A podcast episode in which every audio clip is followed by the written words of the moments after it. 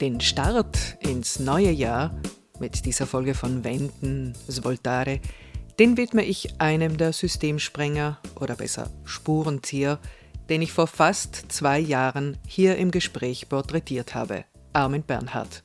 Ihn hat vor kurzem eine Krankheit in Windeseile dahingerafft. Seine Worte klingen aber noch nach und begleiten diesen Jänner 2023 mit guten Vorsätzen. Mein Name ist Anita Rossi und ich lebe und arbeite als Journalistin derzeit in Brixen. Vor einigen Tagen habe ich Besuch bekommen, wiederum von einer Finchkerin, die mit Armins Projekten eng verbunden ist. Sie heißt Daria Habicher und ist in Prat am Stilfser Joch aufgewachsen. Nach der Handelsobermatura in Schlanders mit Schwerpunkt Sport, denn Habicher war passionierte Volleyballerin, zog sie nach Wien, um dort Politikwissenschaften zu studieren. Das Studium brachte sie auch nach Norwegen und nach Kuba. Mit dem Bachelor in der Tasche machte sie eine einjährige Orientierungspause, ließ sich zur Tauchguide ausbilden, um dann wieder zurück nach Wien zu kehren und dort ein Masterstudium in Sozioökonomie anzuschließen, mit dem Schwerpunkt Tada! Nachhaltigkeit und sozial-ökologische Transformation. Parallel dazu hat Daria gearbeitet, und zwar am Institut für Regionalentwicklung von Eurac Research in Bozen. Dort hat sie Forschungsprojekte begleitet zur Tourismusentwicklung und Mobilität und später, immer noch in der angewandten Forschung von Eurac Research, drei Jahre lang Projekte im Bereich des sozial-ökologischen Wandels Beruflich beschäftigt sie sich mittlerweile als Freiberuflerin mit nachhaltiger Organisations-, Regional- und Gesellschaftsentwicklung, zum Großteil über das junge Südtiroler Kollektiv LIA, das sie selbst mitbegründet hat. Sie hält Zukunftswerkstätten und Vorträge, sensibilisiert in Schulen, hat letzthin die Kurburger Wirtschaftsgespräche koordiniert. Veränderung als Prozess im Alltag und im Wirtschaftstreiben. Das ist ihr großes Thema. Daneben ist sie seit einigen Jahren auch als Tauchlehrerin tätig und lebt diese ihre Seite auf der Insel Elba und in verschiedenen Finchker Schwimmbädern aus. Ihren Lebensmittelpunkt hat sie derzeit in Schlanders. Bald schon steht ein runder Geburtstag an. Daria Habicher wird nämlich 30.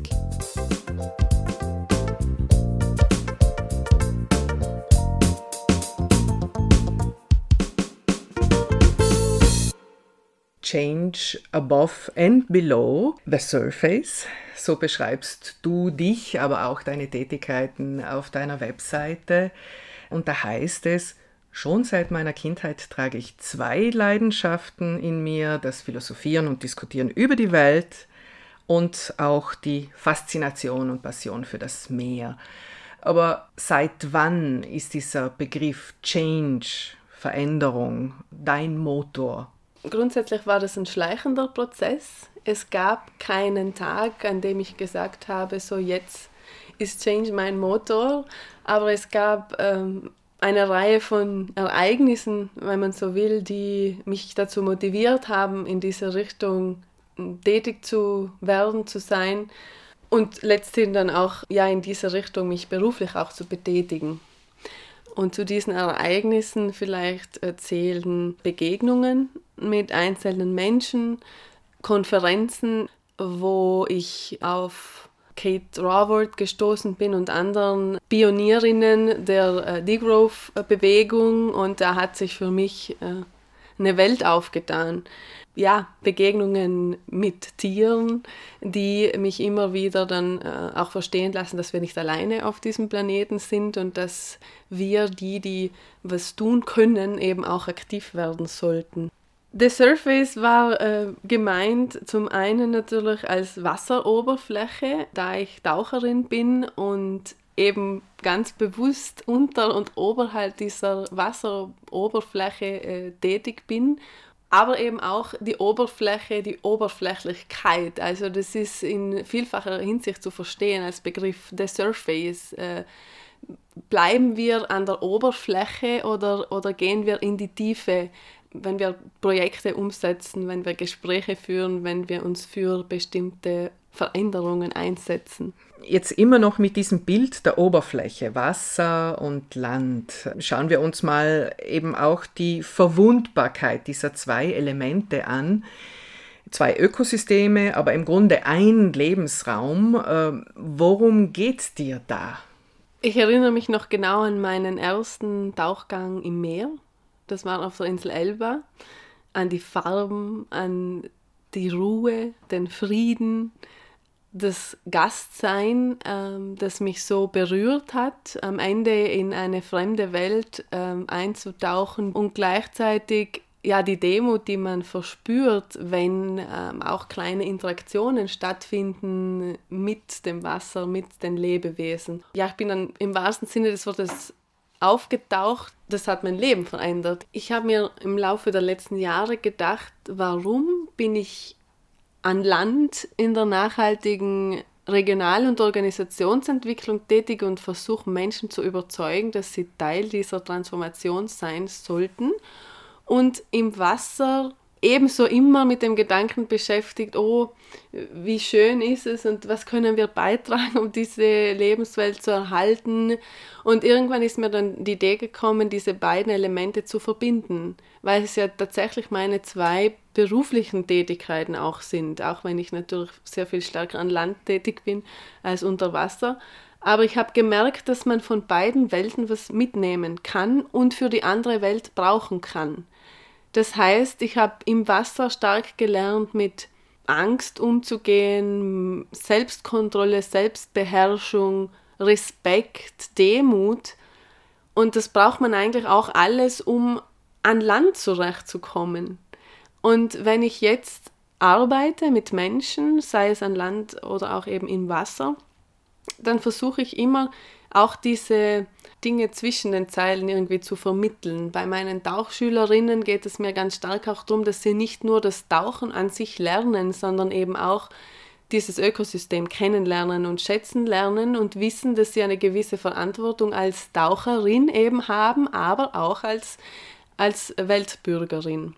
Deine Passion für die Unterwasserwelt hat dich neulich äh, zu einer Fernreise gebracht. Also du warst oder du, du bist erst kurz aus Sri Lanka zurückgekommen und warst dort auf Tauchgang im Indischen Ozean.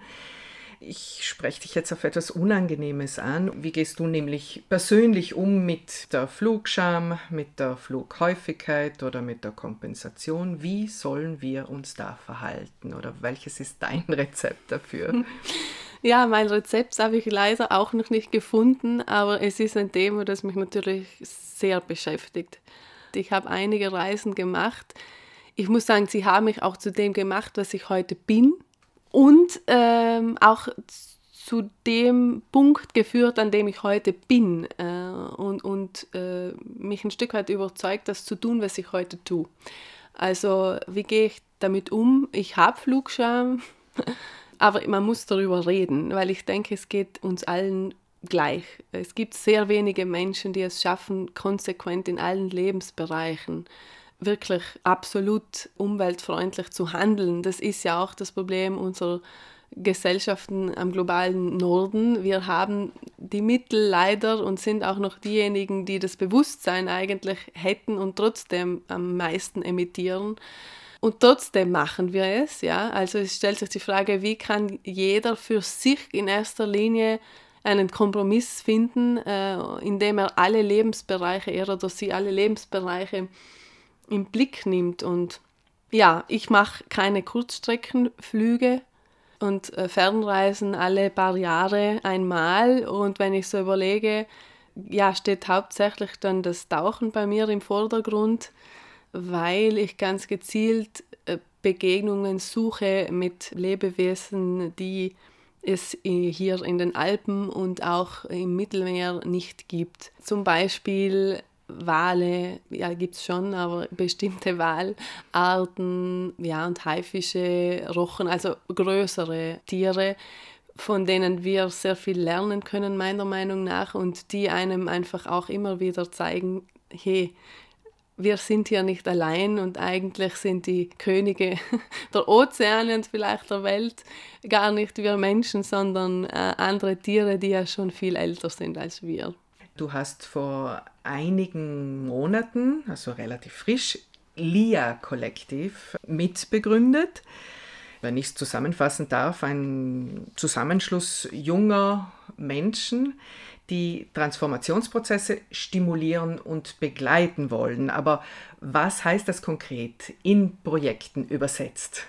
Also wir ähm, sind im Moment zwei Raumplaner, ein Landschaftsarchitekt und ich als Sozioökonomin. Wir versuchen gemeinsam Projekte anzustoßen und umzusetzen, die ganz konkret private oder öffentliche Einrichtungen dabei unterstützen, nachhaltiger zu werden. Also ihren Betrieb so weit umzustellen oder eben Räume, öffentliche Räume so weit umzugestalten, dass sie ökologisch und sozial verträglicher werden und dass die Umwelt und die Gesellschaft davon profitieren. Also es steht ganz klar jetzt nicht ein Wachstumsgedanke dahinter oder ein Gewinnmaximierungsgedanke oder auch private äh, Interessen, sondern es muss vom Prinzip äh, her äh, in diesen Projekten eigentlich das Wohl der Umwelt und der Menschen im, im Fokus stehen.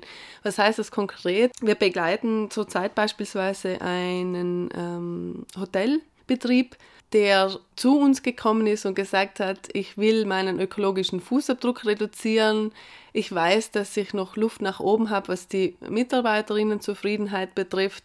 Insgesamt kann ich mich mit der Tourismuspolitik in Südtirol nicht wirklich identifizieren, habe aber dieses Hotel geerbt. So, was, was kann ich jetzt tun? Wie soll es weitergehen? Ja, es kann auch kein Hotel mehr sein, es kann auch was anderes werden äh, oder eine Mischform wie auch immer, äh, Hauptsache wir machen was aus dieser Struktur und dem Umfeld, es sind ist Wald dabei und Wiesen und so weiter, aus diesem Umfeld, das mich glücklich macht, äh, auch stolz, dass ich Hotelier bin und gleichzeitig was Gutes für das Umfeld eben tut, für die Gemeinschaft auch, das Dorf und die Umwelt. Also das ist jetzt ein konkretes Projekt beispielsweise, an dem wir gerade arbeiten. Weiters haben wir Projekte mit Gemeinden, die öffentliche Flächen attraktiver gestalten wollen, um die soziale Interaktion und auch den Zusammenhalt in bestimmten Vierteln zu stärken. Äh, gerade weil wir jetzt nach der Covid-Pandemie diesen Rückzug ins Private erleben und jeder in dieser individualisierten Welt mit sich selbst beschäftigt ist und Gemeinschaft und Gemeinwesen allgemein im Moment leiden, gibt es schon dieses Bewusstsein in bestimmten Gemeinden.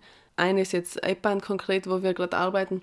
Äh, Daria, in deiner Publikations- und äh, Vortragsliste habe ich gestöbert. Die ist schon recht lang für dein junges Alter und da fallen so Stichworte wie Transformation, Wachstum, Postwachstum, Rethinking Economy.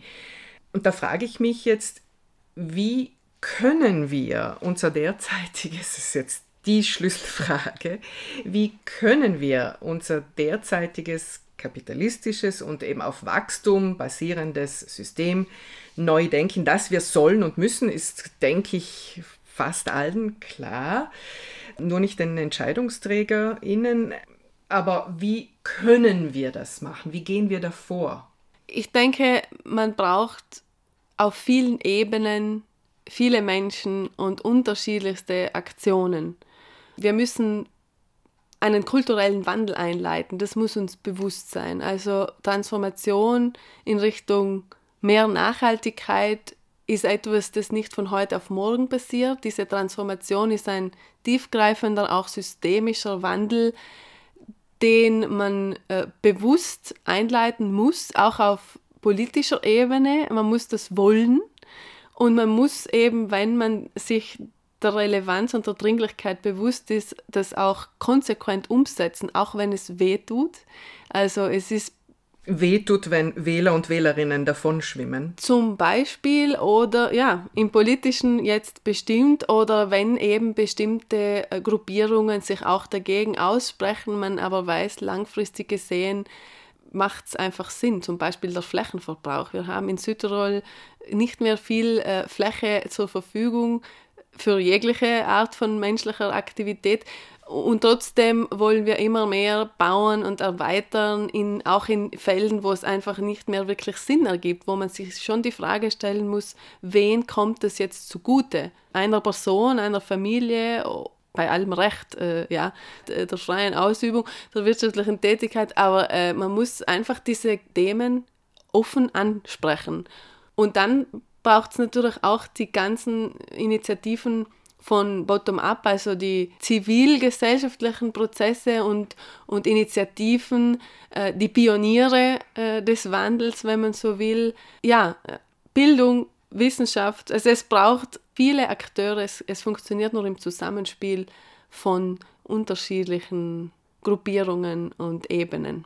Und was das Ganze noch viel komplexer macht, das Ganze sollte oder funktioniert nur, wenn wir es parallel angehen und nicht zuerst die Politik und dann die Technologie und dann die Zivilgesellschaft, sondern ich denke eben, weil du sagst kultureller Wandel, aber wie schaffen wir es, diese Prozesse eben parallel laufen zu lassen und alle gleichzeitig voranzubringen? Ja, ich denke, dass in diesem Zusammenhang Vernetzung ein ganz wichtiger Punkt ist.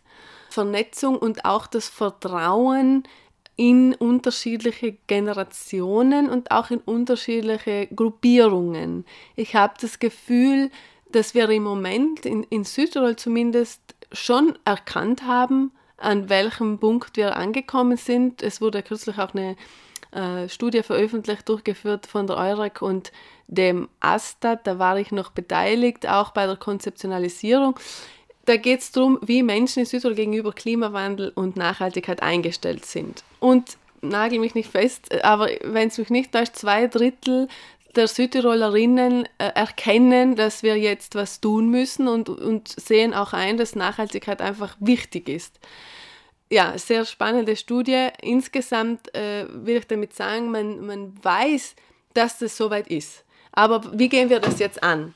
Es gibt leider viele Gruppierungen, die sich auch dagegen wehren, weil natürlich diese Transformation auch ein Stück weit mit Verzicht einhergeht, mit Veränderung, mit Beschränkungen, das viele als, als Beschneidung der individuellen Freiheit wahrnehmen.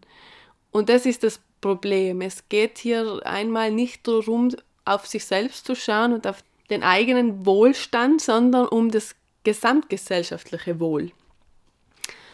Und wir hätten kompetente Leute in Südtirol, kompetente Einrichtungen, auch tolle Initiativen, aber man muss das zulassen. Man muss das auf politischer Ebene zulassen und fördern und die Vernetzung auch zulassen und Dinge offen ansprechen. Das haben wir irgendwie verlernt. Wir müssen in den Dialog treten, wir müssen partizipative Prozesse eingehen und gemeinsam den Weg für uns finden. Du hast die EURAC genannt und da zählen zu deiner Mitarbeit zum Beispiel auch die Zukunftsszenarien für ein nachhaltiges Südtirol 2030 plus.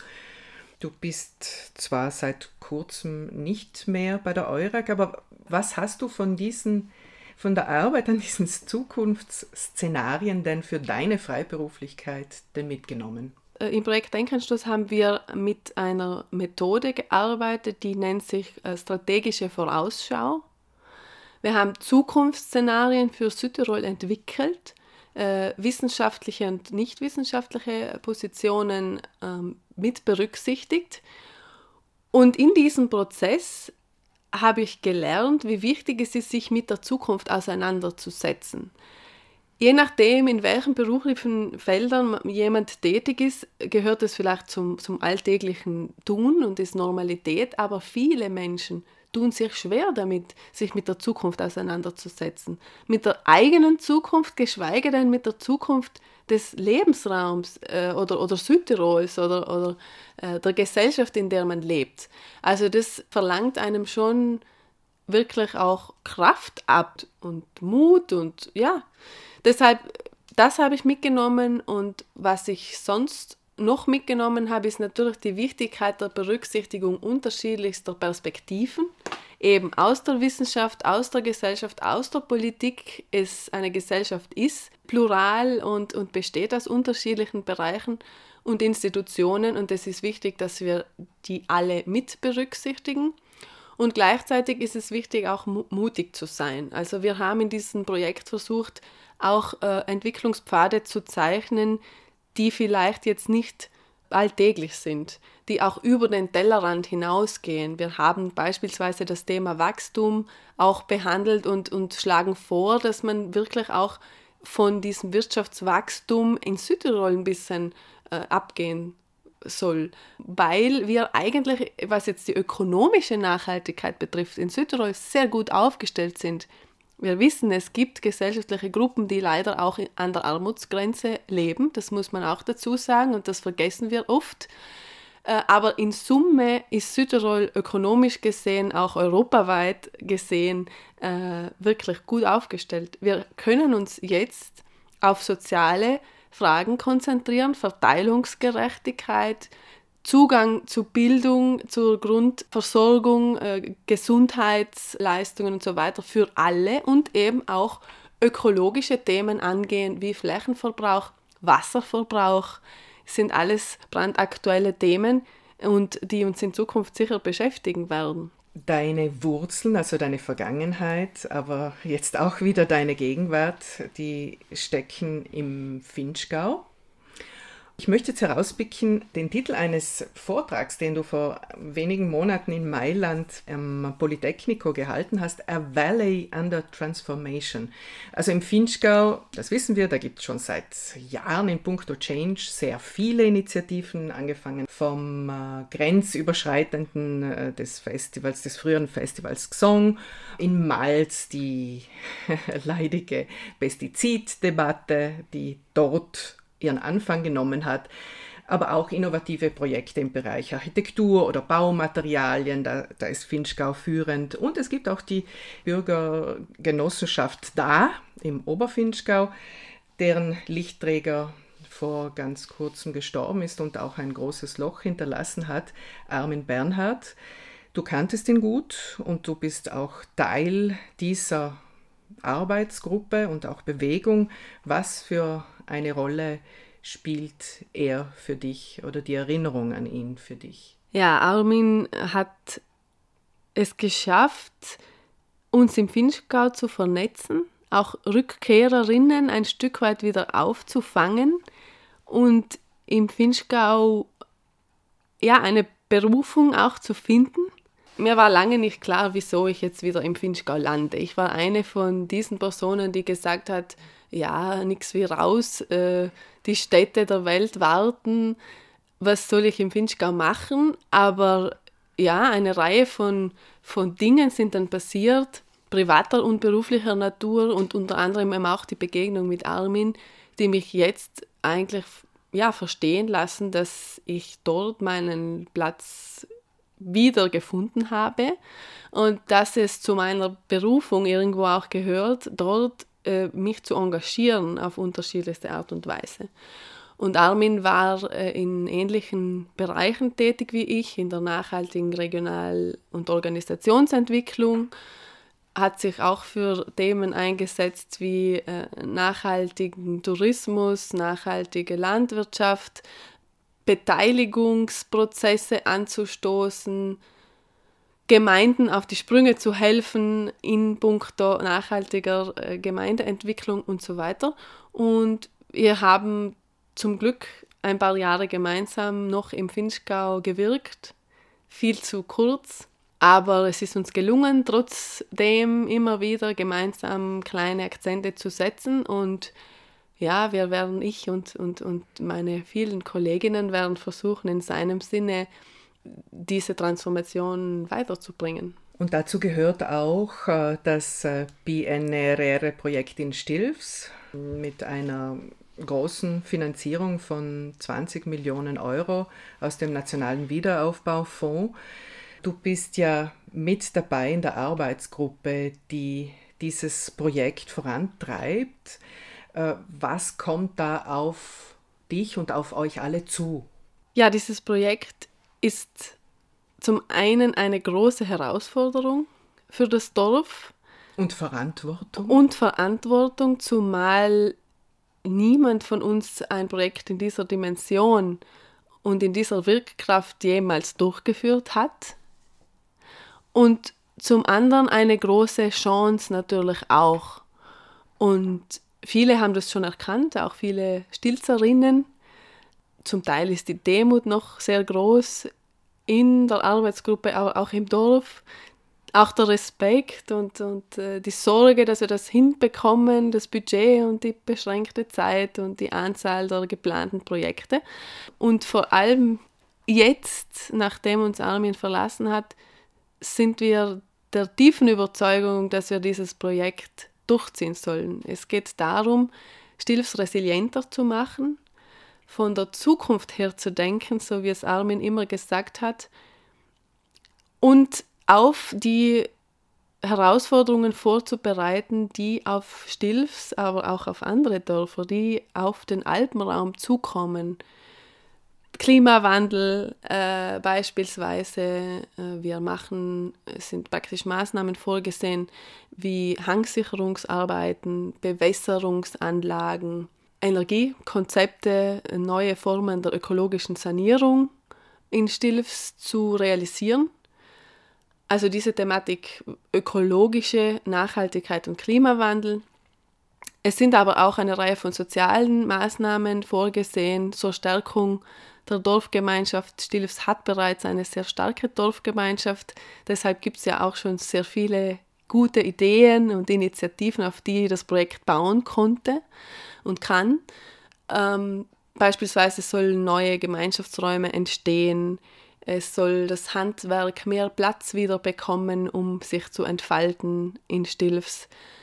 Es sollen Vereine gefördert werden, Familientreffpunkt soll realisiert werden, ein Stelvio Festival soll entstehen, damit auch die Kunst, Kultur, die Tradition, aber auch das Moderne gemeinsam äh, sichtbar werden, all das, was Stilfs eigentlich ausmacht und die Menschen, die dort leben.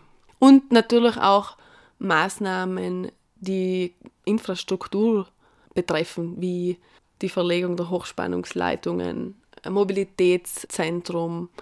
Also wir haben die Hände voll zu tun. Es ist schön, dass äh, auch das Geld da ist, diese Dinge zu realisieren und Transformation nicht nur zu denken, sondern auch umzusetzen.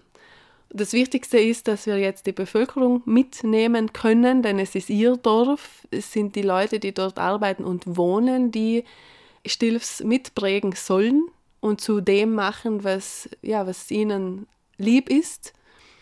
Und wir als Arbeitsgruppe unterstützen sie dabei. Und im besten Falle können andere Gemeinden nach Realisierung dieses Projektes oder auch schon währendher lernen von diesem Beispiel. Wenn es uns gelingt, entsteht in Stilfs ein Leuchtturmprojekt der lebendigen Transformation. Im ländlichen Raum. Im ländlichen Raum, genau. Und dieses Beispiel Stilfs, das äh, gibt mir die Gelegenheit, überhaupt zum Thema Geld zu kommen, also im Sinn von Umstellung braucht auch Geld. Dessen sind wir uns nicht immer bewusst und das hat jetzt auch äh, erst neulich im, im Reihe-Morgen-Gespräch äh, die emeritierte Universitätsprofessorin und auch Klimaforscherin, du kennst sie sicher aus Wien, aus der BOKU Wien, Helga Krom-Kolb, nochmal ganz dezidiert und in aller Deutlichkeit gesagt, nämlich dass wir jetzt umstellen müssen, jetzt wo wir noch das Geld dazu haben, ganz plakativ gesprochen, denn später könnte die Wende so viel kosten, dass wir gar nicht mehr über diese monetären Ressourcen verfügen. Was denkst du darüber? Ja, dem kann ich nur zustimmen. Es ist in der Tat so, dass wenn wir uns allein Subventionspolitik anschauen, wie diese noch heute in Europa, Italien, auch Südtirol betrieben wird, dann gibt es Dinge, vor allem im Bereich Landwirtschaft, Mobilität, aber auch Tourismus, in vielen Bereichen, die gefördert werden nach wie vor, die aber nicht wirklich mehr zeitgemäß sind und wo es eine Umschiftung brauchen würde. Zum Glück sieht man auch, wenn man die Entwicklung auf dem internationalen Finanzmarkt sieht, dass die Investitionen in Richtung erneuerbare Energien zunehmen. Aber trotzdem braucht es nicht nur die, den Finanzmarkt, der sich dreht, und das ist ja auch ein sehr ambivalentes Thema überhaupt, sondern auch die Realwirtschaft muss unterstützt werden, um diese Wende zu schaffen. Und die Politik ist es nun mal, die die Instrumente in der Hand hat, auch Gesetze zu schreiben und Subventionen und Förderungen zu lenken. Das heißt auch, wir müssen groß denken, wenn wir Zukunft gestalten. Groß denken, Geld in die Hand nehmen, eben auch eine gewisse Radikalität zulassen oder, oder weniger Angst vor dieser Radikalität haben. Wir sind jetzt im, in einem Wahljahr, zumindest lokal gesprochen hier in Südtirol. Wahlen sind mit Sprüchen wie Verzicht ist geil ganz sicher nicht zu gewinnen. Welchen Tipp gibst du da? Wir müssen stärker in Bildung investieren und im Dialog. Auch wenn man denkt, wie wir wählen, wie, wie überhaupt Politik gemacht wird, wie politisch wir sind oder wie wenig politisch wir als Bürgerinnen sind. Es ist bequem. Eigentlich gehen wir einmal hin wählen alle Jahr, paar Jahre und das war's. Aber eigentlich ist Politik so viel mehr. Äh, politisch sein kann man täglich und Zeichen setzen, sich engagieren aber eben auch dagegen sein, ungemütliche Wahrheiten ansprechen, auch die Konfrontation suchen, im Kleinen, in der Familie, im Freundeskreis, äh, im Dialog, im beruflichen oder auch in der Freizeit, wie auch immer, ja, um zumindest nicht still zu sein und nicht dieser schweigenden Mehrheit anzugehören, sondern Position zu beziehen. Und von solchen Sprüchen natürlich ist einfach, äh, Menschen zu überzeugen, die auch einfach keine Zeit und keine Lust haben, sich eigentlich tiefgründig mit Politik auseinanderzusetzen.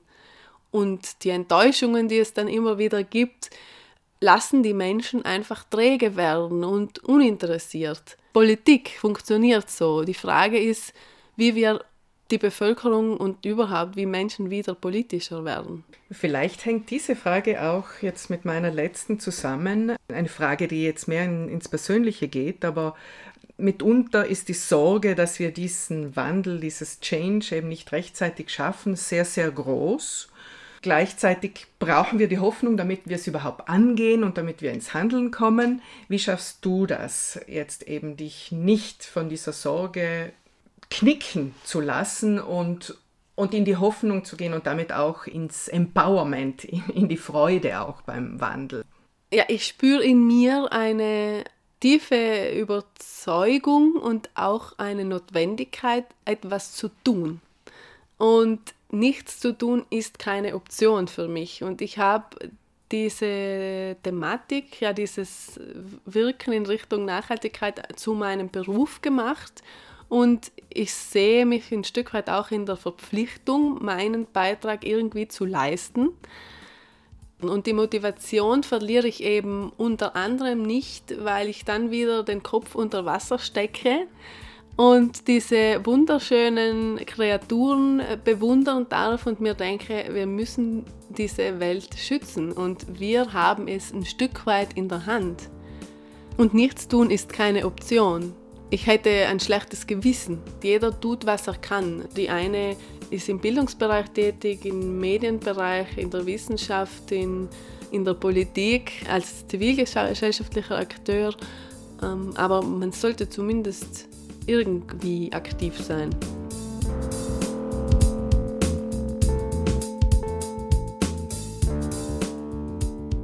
Zwei Links möchte ich diesmal zum Hineinschnuppern empfehlen. Einmal ist es Darias Transformationsplattform LIA, also www.lia-collective, Achtung, die englische Schreibe von Kollektiv, also collective.com. Und einmal ist es die Bürgergenossenschaft Oberfinchgau, nämlich da.bz.it.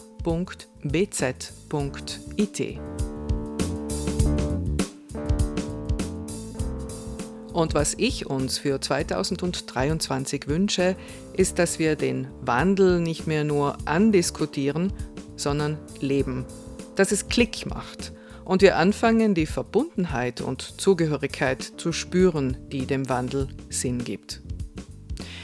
Wir, wir hören uns hoffentlich wieder, wenn du magst, auf allen üblichen Podcast-Plattformen und auf Salto. Mach's gut, bis zur Februarausgabe.